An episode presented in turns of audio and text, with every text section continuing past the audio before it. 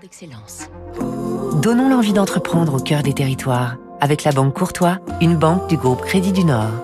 Fabrice, lundi à l'approche des fêtes, on découvre des produits d'excellence bien français, car oui, la France produit aussi de plus en plus de whisky.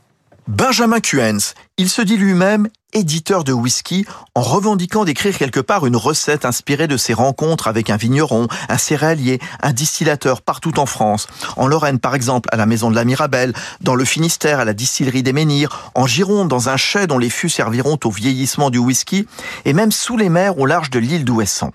La maison Benjamin Cuens n'a que 5 ans, mais sa gamme premium est déjà reconnue par de nombreux restaurants gastronomiques et des caves indépendantes. 20 000 bouteilles chaque année.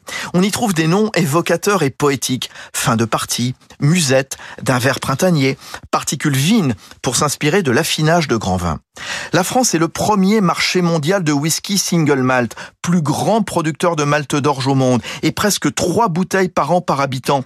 Mais ils ne sont qu'une petite poignée à acheter la production tricolore, qui pourtant se développe avec de plus en plus de distilleries.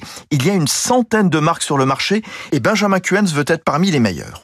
Moi, la suite, c'est de continuer à, écrire mon histoire et puis à, participer à l'histoire de la catégorie de whisky français. C'est une, catégorie encore assez jeune, mais dans dix ans, on sera une vraie catégorie qui va compter parce qu'on est plusieurs et parce qu'on a euh, des approches complémentaires. Et, moi, c'est vraiment d'être euh, un des noms euh, du whisky français avec ma touche, avec ma patte personnelle. Et si dans 15 ans, on peut être dans les meilleurs whisky au monde, tant mieux.